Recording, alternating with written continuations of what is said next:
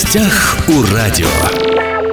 У микрофона Анастасия Магнус. Здравствуйте. Мы за весь год очень редко вспоминаем об астрономии. Ну, в основном в апреле все так набрасываются на тех трех-четырех несчастных астрономов. Мы решили вот в эти праздничные дни поговорить о космосе, о звездах, о прекрасном и пригласить нашего любимого Владимира Наумова. Добрый день. Я напомню, это астроном, который проводит лекции, выезды и иногда прямо на какой-то из главных площадей Хабаровска ставит свой большой телескоп, народ подходит, спрашивает и не может может часами от этого оторваться. Вот, собственно, к тому, что там происходит, мы перешли. Помимо площадей, кстати, я отмечу, что часто люди приходят уже целенаправленно, и это весьма меня радует. Я, кстати, помню, как вы встали, все, значит, ждут, как раз специально пришли, и тут луна так кокетливо за тучку прячется. А, это было, по-моему, в конце лета. Вообще, расскажите, напомните, чем занимаетесь? Правильнее сказать все-таки астроном-любитель, потому что образования астрономического высшего у меня нет, но будем называть нас астрономами просто просто. Год был любопытный на всякие события. Куда ездили сразу, расскажите. В этом году мы ездили, в принципе, не так, чтобы часто, зато весьма конкретно. У меня расширилась география, я много путешествовал по нашему краю и нашел несколько интересных мест, где можно смотреть телескоп практически вообще без светового загрязнения.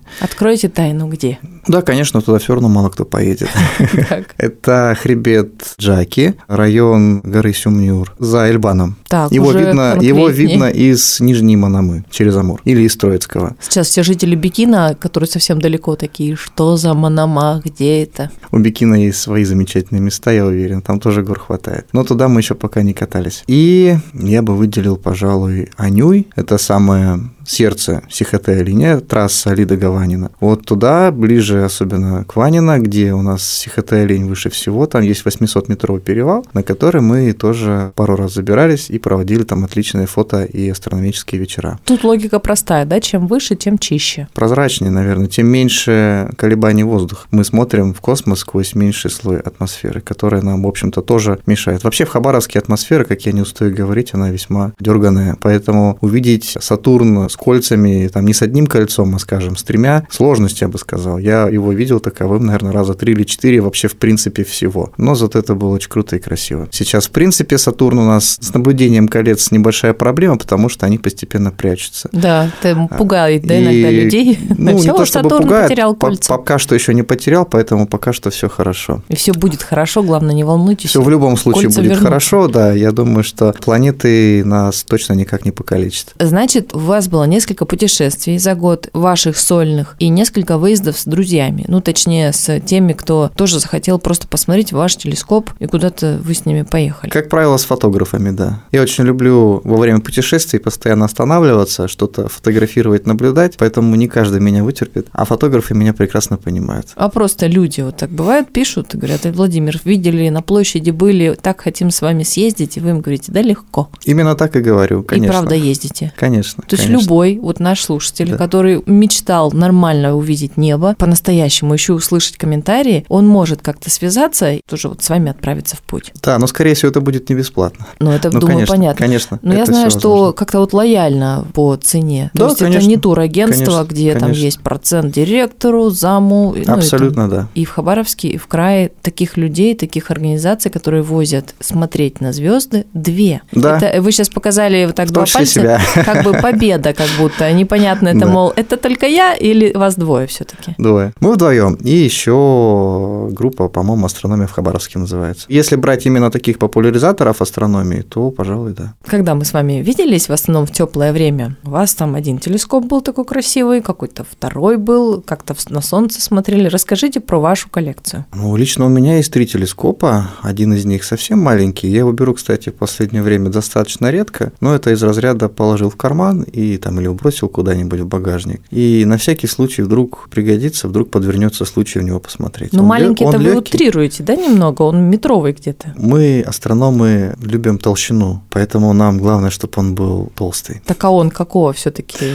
диаметра? Да, мы сейчас, я говорю о маленьком в плане диаметра апертуры, и у него она составляет всего лишь 60 миллиметров, 6 сантиметров. Маленький, действительно. Да, да. Он длинный, потому что у него вот такая оптическая схема. Это линзовый телескоп телескоп. Есть у меня еще два телескопа, вот они уже зеркальная система Ньютона, и диаметр их объективов у обоих 20 сантиметров. Ну да, значительно. Тяжелые. Да, порядка 20 килограммов, если брать телескоп для наблюдений глазом. И вот второй телескоп почти такой же, только покороче, который используется для астрофотографии. Он вместе с монтировкой весит, конечно, потяжелее, может быть, под тридцатку. Но его я беру ощутимо реже, потому что фотографирую я все-таки пореже. Я больше люблю наблюдать глазом. В этом году я думаю, что наверстаю этот момент, и у меня будет уже больше красивых фотографий. Вот такое новогоднее мере, желание, да? Пожалуй, да, одно из. А вот я видела, когда вы его несли, вы его так обняли по площади как раз все еще там, и я все думала, не дай бог упадет, что будет? Насколько телескопы хрупкие ребята? Очень хрупкие ребята, и таскать их нужно бережно. Но, тем не менее, как-то раз я его таскал в 2012 году на прохождение Венеры по диску Солнца. Надо сказать, он доблестно держался. А где-то в горах, куда в приключения едете, там же какой-то неровненький рельеф. Поэтому я все-таки стараюсь не относить телескоп далеко от машины. Ага. Лучше просто сходил в поход на гору, посмотрел все, что нужно, подошел к машине и уже рядом с машиной, чтобы далеко не таскать эти 20 килограммов, посмотрел спокойно в телескоп. Потому что когда поднимаешься в гору, ну совершенно не хочется тащить еще лишнюю двадцатку в дополнении да, это очень... к тем 20 килограммам, которые уже у тебя за спиной. Кухня сейчас у нас Да, конечно. Поэтому важно найти именно такие места, где у нас дорога уходит максимально высоко в горы и максимально в максимально темные места.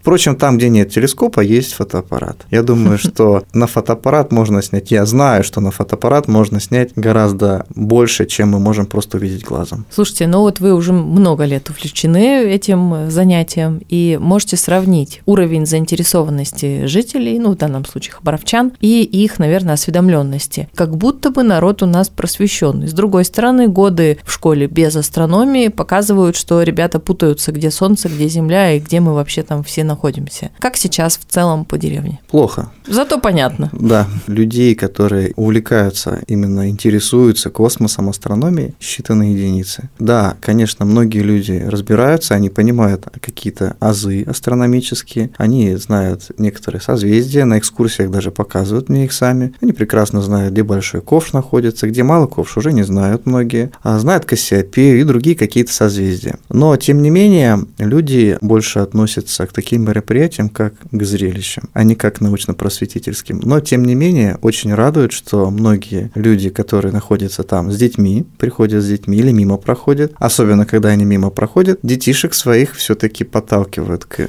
просмотру в телескоп, и вот именно с ними, мне кажется, у нас может быть даже что-то и получается иногда. Дети действительно интересуются, им нравится Луна, и, возможно, они когда-нибудь вспомнят и попросят родителей сходить посмотреть телескоп еще раз. То, что в школу вернули астрономию, это шаг вперед? Предмет астрономия, он, конечно, важный. Я считаю, что все же преподавание астрономии зависит от преподавателя. А мне, допустим, в школе одно время преподавали азы астрономии на уроке естествознания или природоведения, или как сейчас окружающий мир, наверное, называется. Вот своей дочке, я помню, помогал писать маленькие доклады про космос. То есть, в принципе, астрономия, она из школы-то и не уходила. Что касается более глубокого ее изучения, то действительно тут уже очень важно, чтобы преподаватель сам проявлял какую-то инициативу и мог заинтересовать своих учеников этим предметом. Если честно, я такого преподавателя видел только одного или двух. И то они были, к сожалению, не у меня, они мои знакомые. У меня в школе вообще не было никаких азов. Я вот ничего не помню школьной программы по астрономии. Неудивительно, я читал свой учебник как-то, я его просто открыл, пролистал и закрыл. И понял, что читать его больше не буду. Скучно. Очень скучно, и я так и не понял, о чем там речь. И это при том, что я тогда астрономией увлекался уже ну, сколько лет? Почти 10. И это было в старшей школе, в 10, в 10 или в 11 классе. Но у меня были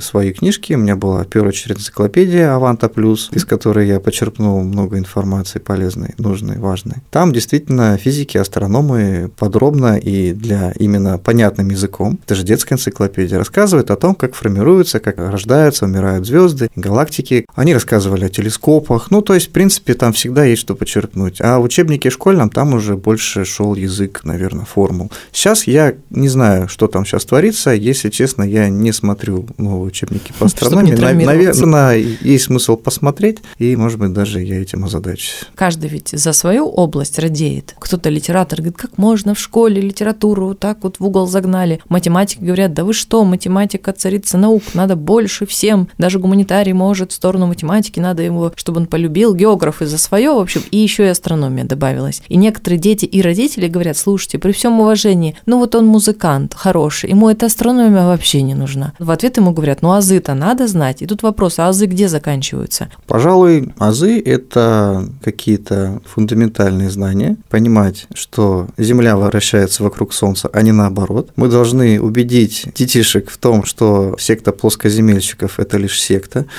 это не научно. И почему это не научно? Какие-то вот такие базовые понятия, они, естественно, должны понимать. Ну, что такое планета, что такое спутник. Вообще астрономия интересная наука. Если взять любое название науки, биология или там какие химия, и добавить к ней приставку астро, то получится интересный момент. Астрохимия, вы, да. Выяснится, что астрономы занимаются и биологией, химией, физикой, разумеется, астрофизика та же самая, ищут жизнь на других э, планетах, и чем они только не занимаются. Не только ищут, Геология, гидрология. Точно, такая... точно. Они думают, какой она могла бы быть, и рисуют конечно, вот эти зарисовки. Конечно, всякие. поэтому астрономы, в принципе, это разносторонне развитые люди. Они ищут то же самое, что есть на Земле, но только, правда, вне Земли. В этом вся и разница. Да, иногда факты, конечно, которые открывают, удивительно. Всегда было интересно. Вот маленький ребенок, ему родители дарят развивашки, книжки всякие. На некоторые эти книжки без слез смотреть невозможно. Верно, мне тоже такие дарили. Улыбающееся солнышко, примерно такой же Юпитер, чуть поменьше, все планеты, которые там дружно водят хоровод. И мне всегда интересно, это все таки нужно, потому что, ну, ему 2, 3, 4 года, или уже надо посерьезнее литературу. В Советском Союзе были энциклопедии. Мы детьми их листали с удовольствием, по-моему. Там не было никакого сюсюканья, и даже соблюдались масштабы. Конечно, нужно. Масштабы – это не главное, тем более для детей. Дети должны понимать, что планеты – это тоже огромные шары. Насколько они огромные и насколько они маленькие по сравнению с Солнцем, они, пожалуй, знают уже на природоведении,